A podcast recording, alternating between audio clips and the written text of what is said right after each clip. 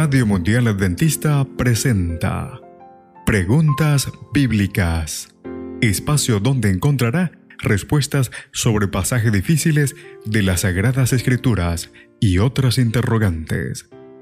Conducido por el licenciado Rodrigo Josué Rivas. Saludos. Esperamos que el programa de hoy pueda ser de gran ayuda a su crecimiento intelectual y espiritual. Comencemos. ¿Qué significado tiene el arca del pacto? Programa de hoy, Arca del Pacto.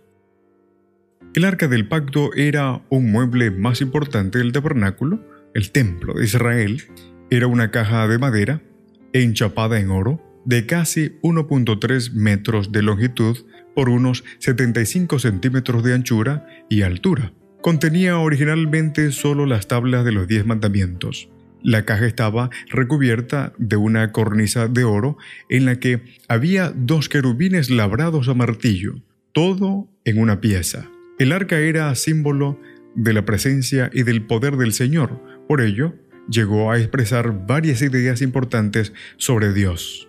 Para responder a la pregunta, tenemos cuatro puntos. Primero, lugar de revelación. La residencia de Dios entre el pueblo de Israel se producía en lugar desde donde el Señor se comunicaba y manifestaba. Dios dio a Moisés, allí me manifestaré a ti y hablaré contigo desde encima del propiciatorio de entre los dos querubines que están sobre el arca del testimonio todo lo que yo mande para los hijos de Israel. Éxodo capítulo 25, el verso 22 y Números capítulo 7, el verso 89. En cierta ocasión, los hijos de Israel fueron hasta donde estaba el arca para consultar al Señor antes de ir a la guerra y él les respondió, según el libro de jueces, capítulo 20, el verso 27. Es asombroso que Dios estuviera disponible en un lugar determinado, en ese caso, en el tabernáculo, y dentro de él, en el espacio entre los dos querubines del arca del pacto. En segundo lugar, tiene que ver con el lugar de adoración. El arca del lugar santísimo simbolizaba a Dios.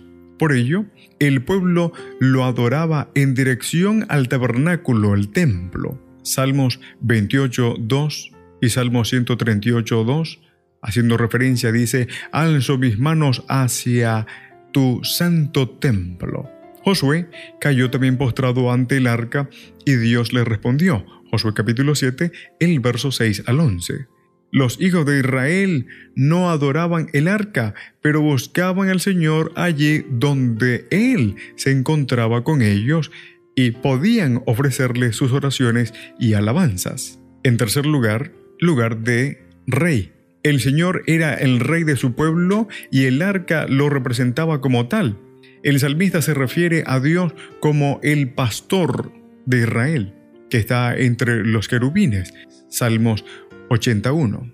Ezequías usó la misma expresión y añadió, Solo tú eres Dios de todos los reinos de la tierra. Segundo de Reyes, capítulo 19, el verso 15.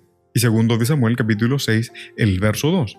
Esto no significa que el arca fuera el trono de Dios, pero que lo representaba como rey de la tierra, tal como el Señor guiaba a su pueblo desde el arca en las campañas militares. Cuando avanzaban como ejército, el arca Señor iba al frente.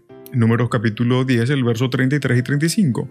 Cuando avanzaron hacia el Jordán, llevando el arca, el río dejó de fluir. Josué capítulo 3, el verso 13.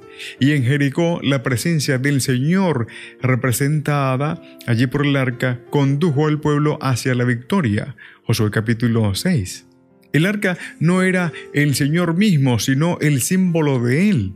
La presencia del arca en la guerra no significaba necesariamente que el Señor estaba presente entre su pueblo.